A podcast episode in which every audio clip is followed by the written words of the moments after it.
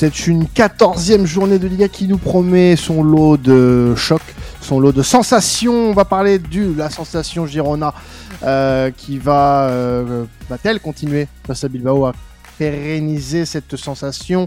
On va parler du Real, on va parler du Barça. Les têtes d'affiche sont à l'honneur cette semaine en Liga. Imad est de retour en plus. Voilà, c'est que demande le peuple au final. Voilà, tout, voilà, une bonne recette, une bonne recette pour bien commencer un épisode Liga. Euh, Girona Bilbao, le choc de cette quatorzième journée. Euh, la sensation Girona, comme je le disais euh, en introduction de cet épisode, va-t-elle continuer? C'est vrai que on est sur une une belle une belle série qui de l'été qui avait décidé de se prolonger hein, jusqu'à euh, la fin de l'automne, peut-être le début de l'hiver, on verra. Mais en tout cas, pour le moment, c'est bien parti euh, pour les hommes de Mitchell. Bah écoute, oui, Quentin, hein, euh, Girona qui, on n'arrête pas de dire du bien d'eux depuis ce début de saison et on a bien raison là-dessus. ils sont sur une série de six victoires consécutives. C'est même pas six matchs sans défaite, c'est six victoires consécutives en Liga. La dernière défaite, leur seule défaite, c'est contre le Real Madrid de 3-0. Et avant ça, ils n'ont fait qu'un seul match nul, c'était la première journée contre euh, la Real Sociedad. Sinon, ce ne sont que des victoires. Donc c'est vraiment. Euh, Est-ce que je peux même rajouter une petite stat concernant Girona? C'est l'équipe du top 5. Les stats sont, bonnes à prendre. Hein. C'est l'équipe du top 5 européen qui a marqué le plus de points depuis le début de saison. Ah, c'est comme, comme quoi, comme quoi. Ils sont pas leaders pour rien. C'est plus qu'un tube de l'été. C'est vraiment une, une, équipe qui va, enfin, qui est bien partie pour jouer le titre, en tout cas les places européennes euh, de Ligue des Champions cette saison. Euh, voilà, comme je viens de le dire, ils ont, ils n'ont fait que gagner et ils sont aussi la meilleure attaque du championnat. Ça, c'est pas, voilà, c'est quand, tu vois le Real Madrid, le Barça comme concurrent et que tu es la meilleure attaque de ce championnat, bah, voilà, ça, ça, montre quand même que que tu as des forces en présence qui sont euh, assez redoutables du côté, euh, du côté de la Catalogne. Euh, et ce qui est très fort aussi chez cette équipe, et ça montre un petit peu, on montre cette expression du, de, la chance du, champion, c'est qu'il y a plein de matchs où ils sont menés et ils arrivent à retourner le score. Juste avant la trêve, c'était le cas contre le Rayo Vallecano, ils perdent 1-0 et ils gagnent finalement 2-1.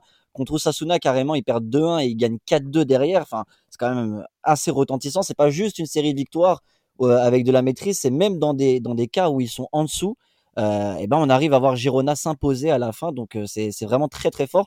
Ce match-là qui va être le lundi soir, donc après à la fin vraiment de, de la journée. Donc ils auront bien le temps de voir ce qu'ont fait leurs leur concurrents juste avant. Ça va peut-être les galvaniser. Et face à eux, justement, pourquoi on parle de Girona? C'est pas simplement parce que Girona a fait un bon début de saison, ça on ne cesse de le dire. Mais en face, a Bilbao qui est aussi beaucoup plus intéressant que la, que la saison dernière. Euh, voilà, Bilbao, ils sont sur une bonne lancée. Ils ont gagné leurs leurs deux derniers matchs, euh, notamment face à Villarreal euh, juste avant la trêve. Donc c'est quand même des, des, voilà, des, des, bonnes performances. Euh, ils gagnent en marquant pas mal, mais ils sont moins efficaces à l'extérieur. La stat aussi, c'est-à-dire qu'à domicile, ils ont marqué quand même 18 buts cette saison, mais à l'extérieur seulement 7. Donc c'est quand même une sacrée différence euh, depuis le début de saison. Euh, ils ont marqué 9 buts sur leurs trois derniers matchs, mais ils en ont encaissé 7 également. Donc voilà, c'est des matchs qui sont assez ouverts pour Bilbao ces derniers temps.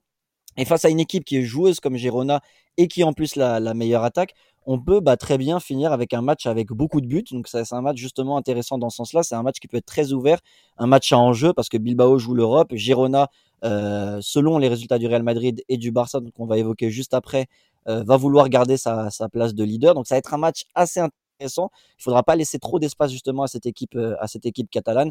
Mais voilà, moi je voulais savoir, est-ce que vous pensez que cette sensation va continuer du côté de Girona?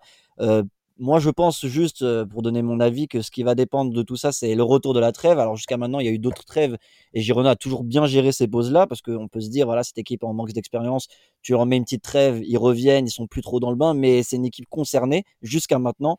Donc voilà, je voulais savoir, est-ce que vous pensez que Girona va avoir un petit coup de frein contre Bilbao ou est-ce que ils vont continuer sur leur lancée? Moi, je pense pas. Moi, je pense que ça va finir, comme tu l'as dit, en match très certainement spectaculaire un match pas simple, mais qui finira en, aller en 4-2 peut-être pour Girona. J'ai vu leur match avant la trêve. Euh, je sais plus contre qui c'était exactement. Euh, Rayo, le Rayo. Oui, ils perdaient un 0 justement. Et ça me rappelle un autre match que j'avais vu d'eux qui était contre le contre Mallorca, exactement, où ils étaient menés assez rapidement et ils ont su trouver les ressources nécessaires pour aller chercher une, une, une, victoire. Et on disait justement de, de, Girona face au Rayo que ce serait pas un match simple pour pour Girona, ça ça ça s'est avéré vrai. le Rayo qui fait un bon début de saison, mais Girona a réussi à faire le taf. Et Girona depuis le début de saison, malgré que ce soit difficile, malgré que les matchs soient compliqués, bah ça fait le taf. Défensivement, ça peut pêcher euh, sur la longueur, peut-être. Ça, ça sera à surveiller. Je pense que c'est un des gros axes de travail du côté de Mitchell. Euh, mais moi, en tout cas, je reste positif sur cette équipe-là. Euh, je pense que malgré pour le moment les scénarios qui ont pu être un peu contraires en championnat, ils ont réussi à, retourner les situations qui étaient parfois un peu compliquées. Donc là, on parlait de force mentale dans un autre podcast de, du, week-end. Je vous laisse aller voir lequel pour que vous soyez un peu euh, un peu curieux, chers auditeurs. Mais euh, cette équipe a des ressources mentales et je pense que face à une équipe comme Bilbao qui est sur deux défaites sur ses trois derniers matchs à l'extérieur risque de l'emporter. Ouais, euh, Imad, tu parlais de, du fait que ce soit la meilleure attaque. Moi, ce qui m'impressionne en plus, c'est qu'il n'y a, a, pas un seul buteur. C'est tout le monde à tout le monde marque dans cette équipe. Bah, surtout l'Ukrainien de Dovbik. C'est ça, Dovbik qui, qui, qui, a dû en mettre un peu plus que les autres. Mais j'ai l'impression que dans cette... Ouais, voilà, c'est ça. J'ai l'impression que tout le monde peut marquer dans cette équipe, donc le danger vient de partout. Et forcément, quand le danger vient de partout, bah, je pense que les, adversaires n'ont pas encore trouvé la, recette pour, pouvoir les arrêter. Donc, à ce sens-là, je pense que hum, Rirona peut faire la surprise encore un bon petit bout de temps. J'aimerais bien, moi, perso.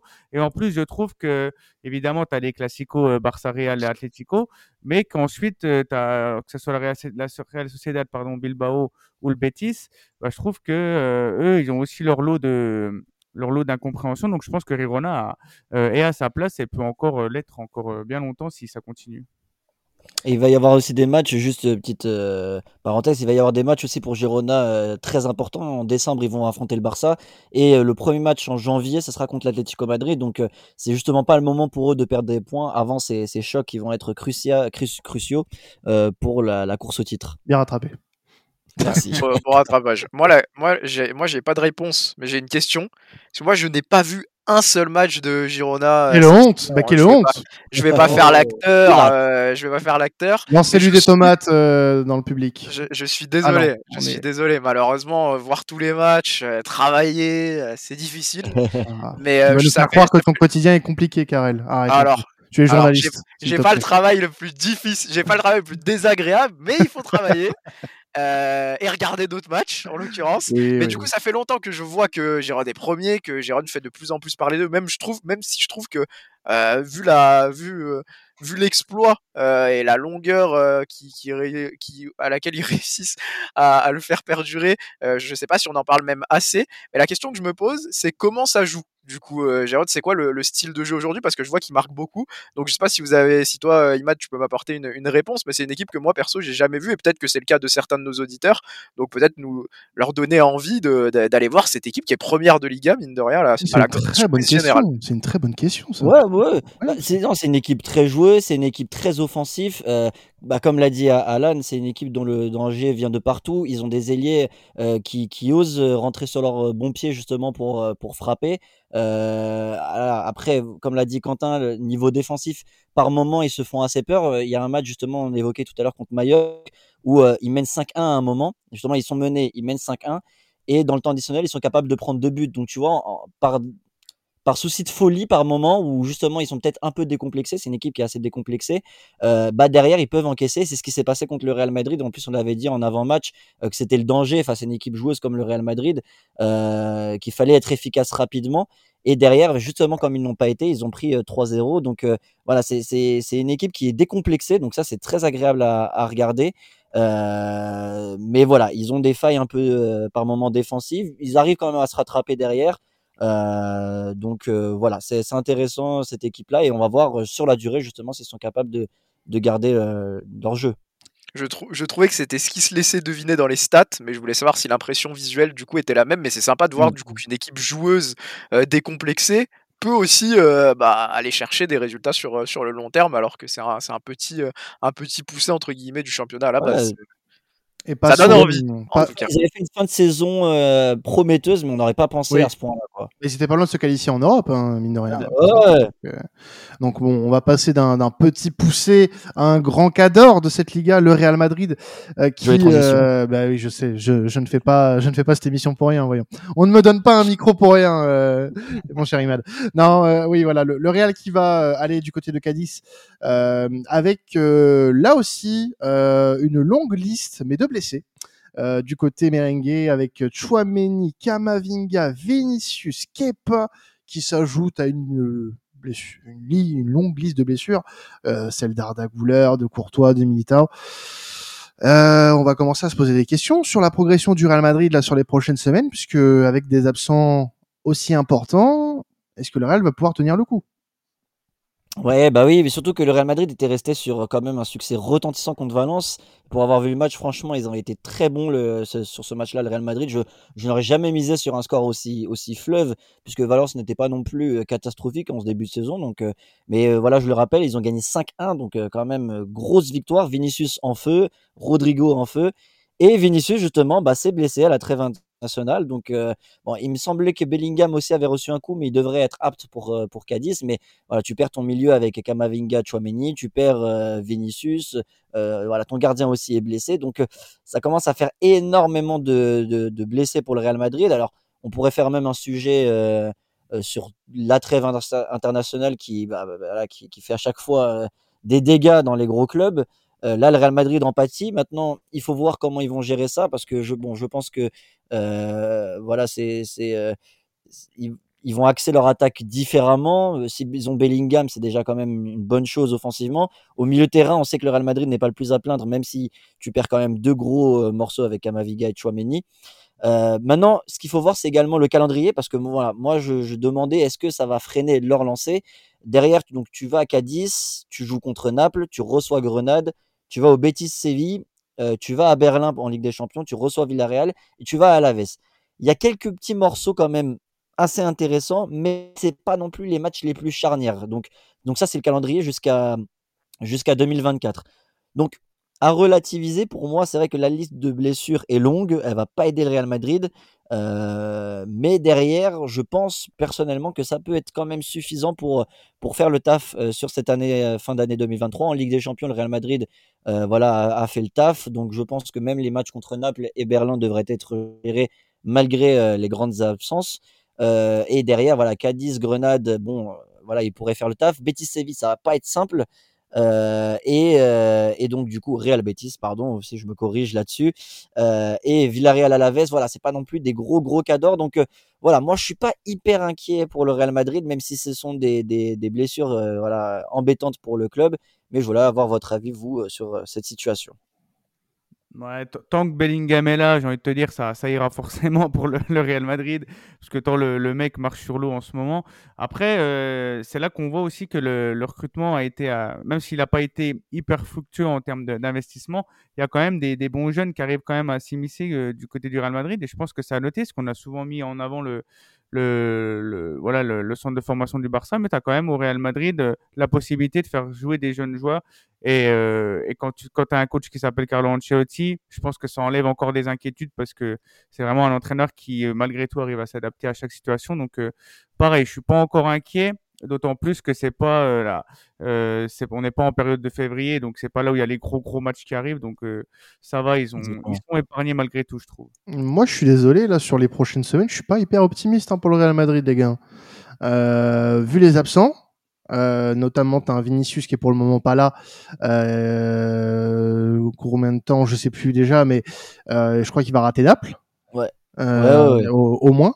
Donc euh, bon, le, le, groupe en Ligue des Champions est pas non plus euh, euh des plus euh, des plus euh, comment dire dangereux pour le Real Madrid puisque ça risque de passer. Compétitif. Voilà, exactement, c'est pas compétitif. Ah, puis ils ont fait le taf de toute façon. Voilà, c'est ça. Ils peuvent se permettre pour moi de, de perdre des points à ce moment-là. Mm. Mais c'est en championnat moi où le, le, le bas va, va blesser euh, puisque euh, je vois que sur le l'effectif du Real Madrid en, solution offensive aujourd'hui tu as Rodrigo tu as Rossellou et après qu'est-ce qu'il y a?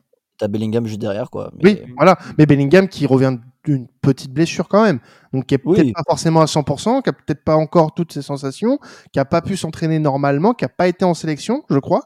Euh, donc euh, pour moi, c'est pas pareil. Euh... de toute façon, avec l'hécatombe, c'était obligé de. Tu peux pas être serein pour le Real Madrid, c'est clair. Mais moi, je pense que dans ce mal-là, c'est pas non plus une catastrophe. C'est-à-dire que en voyant la, la, longue liste de blessures et comme tu l'as dit, l'effectif, bah, c'est quand même inquiétant. Mais si dans cette phase-là, comme le Barça a pu l'avoir l'année dernière, tu joues les gros matchs de championnat. Bon, je pense qu'ils peuvent perdre des points et évidemment s'éloigner un petit peu de la première place. Comme on l'a dit tout à l'heure, Giron va jouer justement d'Atlético Madrid, le Barça, et le Barça va affronter l'Atlético Madrid. Donc on rentre dans une phase où les gros vont s'affronter. Et le Real Madrid, attention, comme on l'a dit quand même, Real Betis, Villarreal, ça peut être des matchs un peu chiants. mais, mais je trouve que c'est pas au pire moment pour eux que ça tombe. Ouais, voilà. Mmh. Moi, la question que je me pose, c'est. Enfin, je comprends ta lecture, Imad, mais est-ce qu'on peut mmh pas avoir une lecture où on se dit ne pas avoir ces joueurs-là qui t'assurent 3 points dans des matchs qui sont censés être à ta portée et les récupérer juste avant des matchs charnières, donc ils seront pas forcément au pic de leur forme non plus, euh, et pas forcément euh, au meilleur des rythmes qu'ils pourraient avoir s'ils ne s'étaient pas blessés. Est-ce que c'est pas, est-ce que c'est pas problématique aussi dans le sens où, voilà, ça reste, dans tous les cas, ça reste problématique. Si t'avais ton, si avais ton 11 titu sur ces matchs-là, tu pourrais te dire que euh, le Real peut viser carton plein. Mais étant donné que tu es affaibli, ça veut dire que tu es en position aussi de perdre des points contre des équipes plus faibles. Et dans tous les cas, ces blessures-là, elles sont problématiques parce que si tu dans perds. Tous les cas, évidemment. Si tu perds en fait 3 points dans une confrontation directe, mais que derrière tu en prends 15 contre les équipes qui sont à ta portée, c'est moins problématique que si tu en prends 3 dans une confrontation directe parce que tous tes joueurs sont dispo et que derrière, bah, t'as des joueurs qui se pètent, t'as des blessés, et t'es en position de perdre des points contre des, contre des équipes contre lesquelles t'es censé t'imposer. Et contre qui tes concurrents vont, vont, vont pas fauter non plus.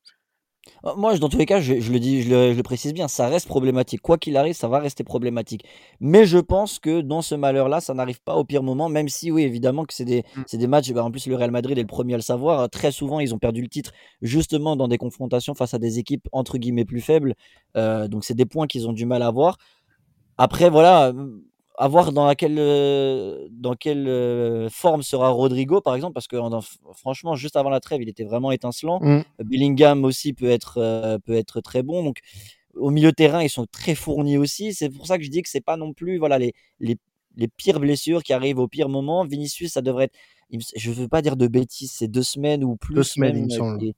Il, me semble que j'avais vu deux semaines. Donc, donc à voir à quel moment il revient. Mais voilà ouais, c'est savoir comment ils vont comment ils vont gérer ça. Mais ces interrogations-là, c'est quand même la faute d'une personne en particulier. On va, on va faire le procès de cette personne-là un jour, je pense.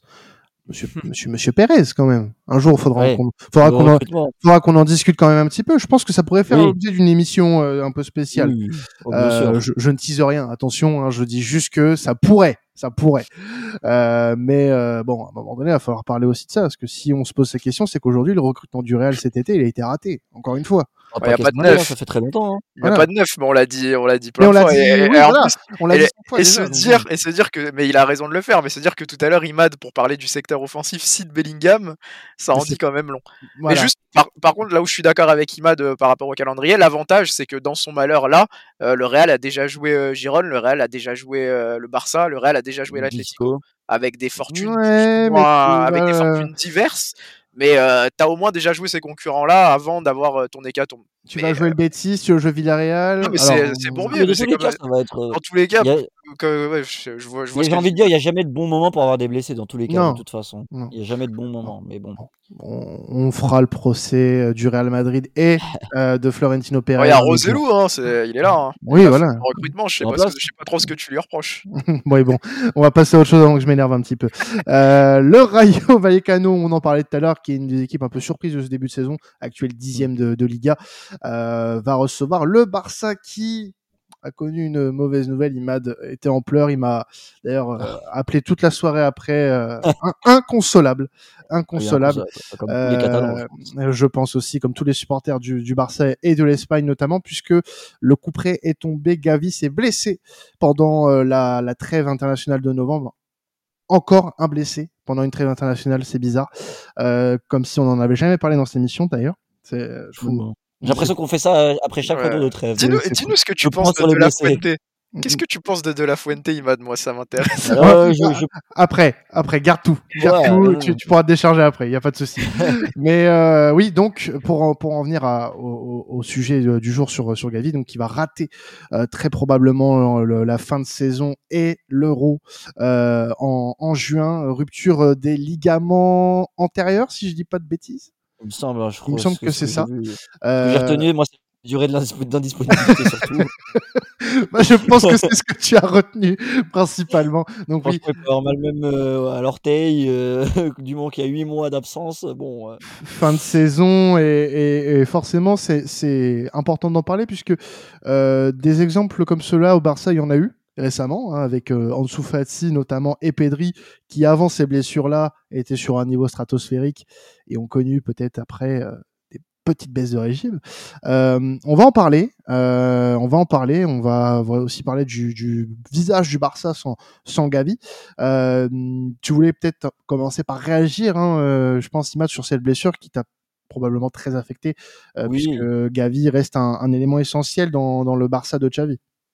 Ouais, bah très brièvement, c'est c'est ouais, voilà, c'est un peu triste. Enfin, très triste de, de, voir un joueur aussi important, un joueur qui faisait un très bon début de saison, bah voilà, se blesser euh, pour un match euh, inutile. Euh, voilà, l'Espagne était déjà qualifiée, ils affrontent la Géorgie, on le fait jouer à ce moment-là et voilà, patatras, blessé, fin de saison, sûrement pas d'euro, donc c'est, moi je trouve c'est quand même, ouais, c'est c'est quand même une situation assez catastrophique, aussi bien pour Gavi que pour la Roja et pour le Barça. Euh, oui, moi, ce qui m'inquiète, et c'est le sujet dont on va parler, c'est l'après, le retour, parce que effectivement, bon, des joueurs qui ont eu des, des longues blessures comme ça, on en a eu plein. Le problème, c'est que ce sont des là, euh, je prends l'exemple d'un Soufati, pareil, il a eu une longue blessure, il est revenu, euh, et derrière, on sait qu'il a eu du mal à enchaîner les matchs, on sait qu'il il a rechuté, et on sait que voilà, aujourd'hui, il est alors, il reste très jeune et il a encore une longue carrière devant lui, mais il a perdu quand même le, niveau stratosphérique qu'il avait à ses débuts. Pedri, Bon, en termes de niveau, c'est toujours grand, mais euh, on sait qu'il a eu une période où il enchaînait les matchs, les matchs, les matchs, les matchs, que ce soit en Espagne et au Barça. Et derrière, ça lui a valu voilà, une série de, blessures. Euh, entre cette saison et, la saison dernière, il a très, très, très, très peu joué avec le Barça. Euh, donc voilà, c'est mon inquiétude pour Gavi. Je sais que Gavi, c'est un joueur très jeune, mais essentiel aussi bien à l'Espagne qu'au Barça. Euh, c'est sûr que dès qu'il va revenir, on va vouloir l'utiliser énormément. Et moi, j'ai cette crainte de cette surutilisation et que derrière, voilà, il, se reblesse. J'avais espoir en, début de saison que Gavi, euh, moi, je le voyais pas comme un remplaçant parce que ça reste Gavi, mais je me disais avec De Jong, avec Pedri, avec Gundogan, ça va peut-être mettre une rotation il va pas jouer tous les matchs. Malheureusement, De Jong et Pedri se blessent, donc il est amené à jouer tous les matchs du Barça et c'est dans un match comme ça euh, avec l'Espagne qui se blesse. Donc euh, voilà, moi c'est euh, pour le premier sujet, c'est mon inquiétude que Gavi ait du mal à, récupérer après sa blessure. Je voulais avoir votre avis. Est-ce que vous vous dites que bon, il y a eu d'autres joueurs qui ont eu les ligaments et qui sont, sont bien remis derrière et que ça pourrait le faire, ou est-ce que vous avez vous aussi cette crainte qui qui qui s'en remettent pas tant que ça, comme Fatih, Pedri ou d'autres avant lui? Bah moi je pense tout de suite à Florian Wirtz qui lui en Allemagne euh, aussi, il a été absent pendant je crois 6-7 mois. Et je me dis que concrètement, euh, après, voilà, c'est pas. Florian Wirtz qui commençait déjà à être dans l'équipe, il tournait bien, c'était quand même un, un titulaire indiscutable, donc c'est peut-être pas la même chose vu que, comme tu dis, que Gavi est arrivé parce que les autres étaient blessés. Mais euh, je, pour moi, tout est possible. Faut voir vraiment comment il revient, faut qu'il prenne son temps. Euh, je pense que pour euh, le Barça, vu ce que tu nous dis, c'est ça va être quand même assez compliqué sans lui. Déjà, euh, si, si c'était quand même une pièce maîtresse et que c'était aussi important, je pense que le Barça, ça va être vraiment assez compliqué derrière. Mais concrètement, euh, quand on regarde le Wirtz en Allemagne, bah, il est revenu au top de sa forme, c'est un des meilleurs milieux. Donc, ça dépend vraiment, ça dépend vraiment de la personne, de sa condition physique, de son retour. Et euh, voilà, c'est, euh, on verra bien. Moi, moi, je suis plutôt, je suis plutôt d'accord avec avec toi, Adrien, pour le coup. Euh, je, trouve que on peut pas savoir à l'avance, malheureusement. Il y a des exemples, en effet, du côté du Barça, qui n'ont pas été très très positifs, notamment avec Ansu Fati, où il a eu un, décollage très très fulgurant et, une descente un petit peu dramatique après cette blessure. Enfin, dramatique, n'exagérons rien. Il joue à Brighton aujourd'hui, donc ça va. Il y a pire comme destin mais euh, on, on, faisait de lui comme un, un successeur, notamment euh, voilà, pour la prémétie, numéro 10, voilà, numéro 10, lourd héritage, bien sûr. Mais pour, pour Gavi, c'est, c'est, voilà, pour revenir là-dessus, c'est quand même la blessure très très con. Euh, c'est la blessure très très con. Et puis on est sur euh, un nombre de, de ligaments croisés depuis le début de saison dans le top 5 euh, tout à fait affolant. Oh, je crois qu'on est sur une trentaine presque de joueurs, 25 ou 26, je sais plus, joueurs qui se sont fait les croiser ah, depuis le début de saison. Dans le top 5, c'est tout à fait incroyable. Et De La Fuente a du sang sur les mains. Voilà, je n'ai pas peur de le dire.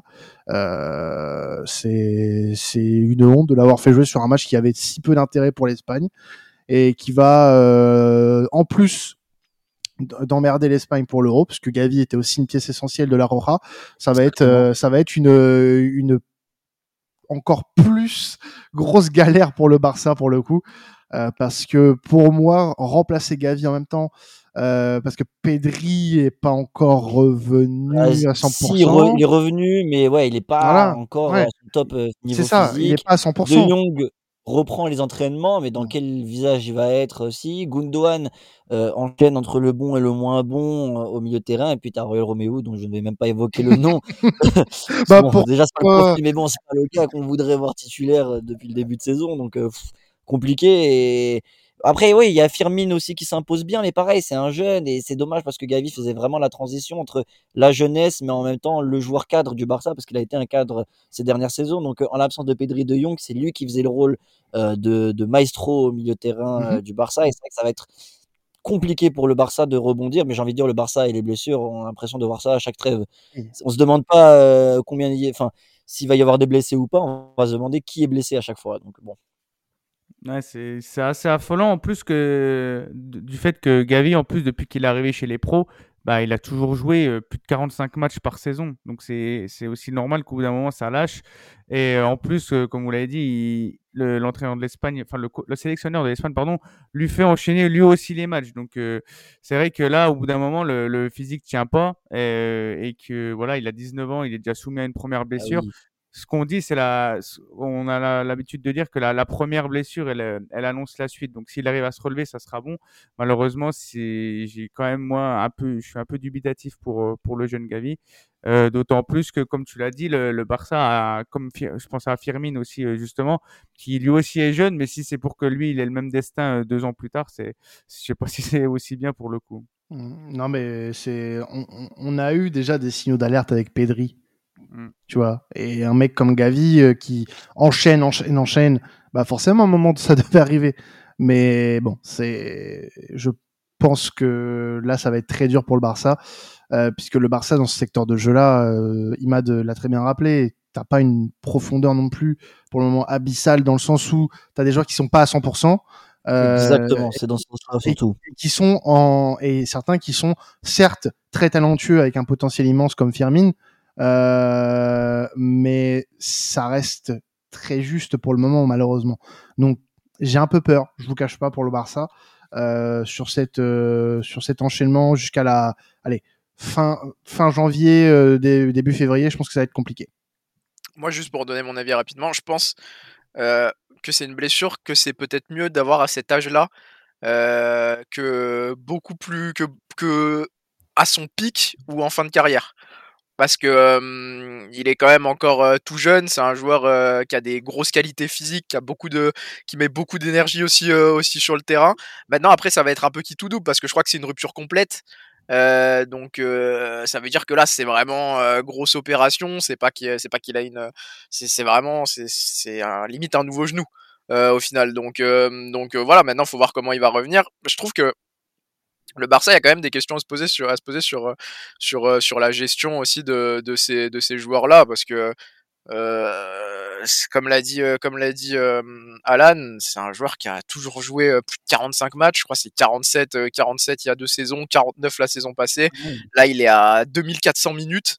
Euh, je suis en train de voir 2400 minutes euh, donc avec euh, le Barça, que ce soit en Liga, en Champions ou avec l'Espagne. Donc voilà, De La Fuente aussi qui qui voilà qui, n'aide pas là où il pourrait lui permettre d'avoir un peu de, repos. Mais ouais, après je trouve que c'est globalement aussi très symptomatique des problèmes qu'on a a aujourd'hui, d'avoir un joueur de 19 ans qui est aussi essentiel et qu'on ménage aussi peu. Je trouve ça quand même, je trouve ça quand même fou. Même s'il est important, que c'est un joueur de foot, qu'il est professionnel, qu'il est en mesure de jouer, mais, mais quand même. Pour ce qui est du Barça, on rentre dans un sacré cercle vicieux aussi parce que derrière, normalement, tu recrutes Gundogan, tu recrutes Oriol Romeu, euh, mmh. c'est justement pour avoir cette rotation au milieu de terrain. Mais derrière, tu te retrouves avec deux blessés, donc tu obliges Gavi à enchaîner les matchs.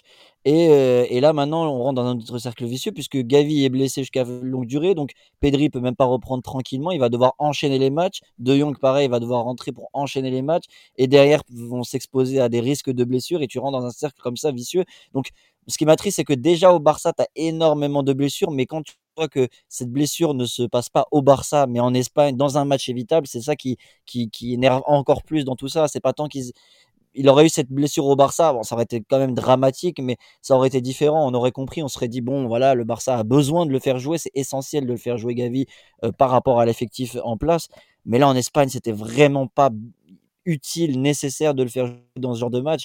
Et, euh, voilà, la, trêve internationale, quand tu joues des matchs euh, sans enjeu qui servent à rien, et, et ben voilà, en plus dans, une époque où on, le dit à chaque fois, mais on enchaîne les matchs, on enchaîne les matchs euh, pour faire des matchs, juste faire des matchs pour faire des matchs, dans des matchs avec qui, qui n'ont aucun enjeu, et tu, tu amènes des gros joueurs, bah voilà, tu te les prives et tu on va et même pour le foot, c'est triste parce que tu vas te priver d'un Gavi à l'Euro et qui est quand même un événement euh, important et c'est on aimerait voir les les joueurs en forme et les meilleurs joueurs et tu vas te priver d'un joueur comme Gavi et peut-être d'autres par la suite même si je mmh. l'espère pas mais euh, voilà, c'est ça qui est bien triste.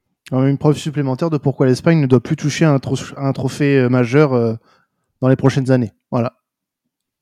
Non, je, voulais aussi rajouter qu'il y a eu souvent le, comparatif euh, Pedri Gavi, euh, Iniesta Xavi.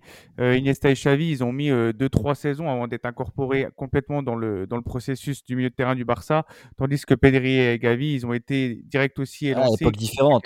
Hmm, c'est complètement différent et c'est aussi pour ça qu'il y, y, a autant de blessures. En tout cas, ça parle de Lo Celso hein, potentiellement pour pallier l'absence de, de, Gavi cet hiver. Donc à suivre à suivre pour, euh, pour les Catalans euh, sur cette terrible perte pour euh, le FC Barcelone. Merci à toi, Imad, de nous avoir présenté cette quatorzième journée de Liga.